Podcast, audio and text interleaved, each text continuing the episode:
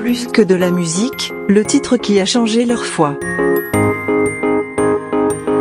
Salut à tous, c'est Jérémy Besnard et euh, aujourd'hui j'aimerais vous parler du titre euh, So Will I, un titre de Hillsong qui a été repris en français, traduit en français par Hillsong France. Il s'appelle Quand tu parles.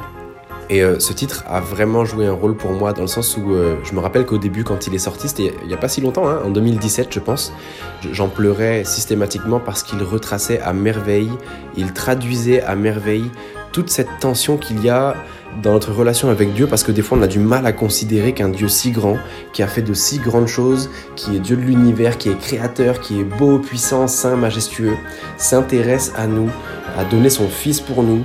Il a tout créé et à la fois il s'intéresse à la petitesse de nos cœurs, à notre petite victoire, à nos petits défis, à nos difficultés. Il nous entend quand on prie, il nous entend quand on crie à lui.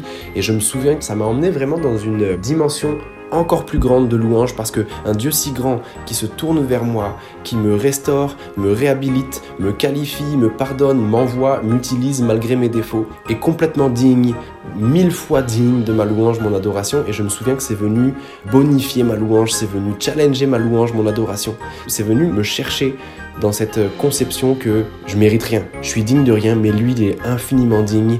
Et ce chant me rappelle que un Dieu si grand mérite mon adoration. Bye.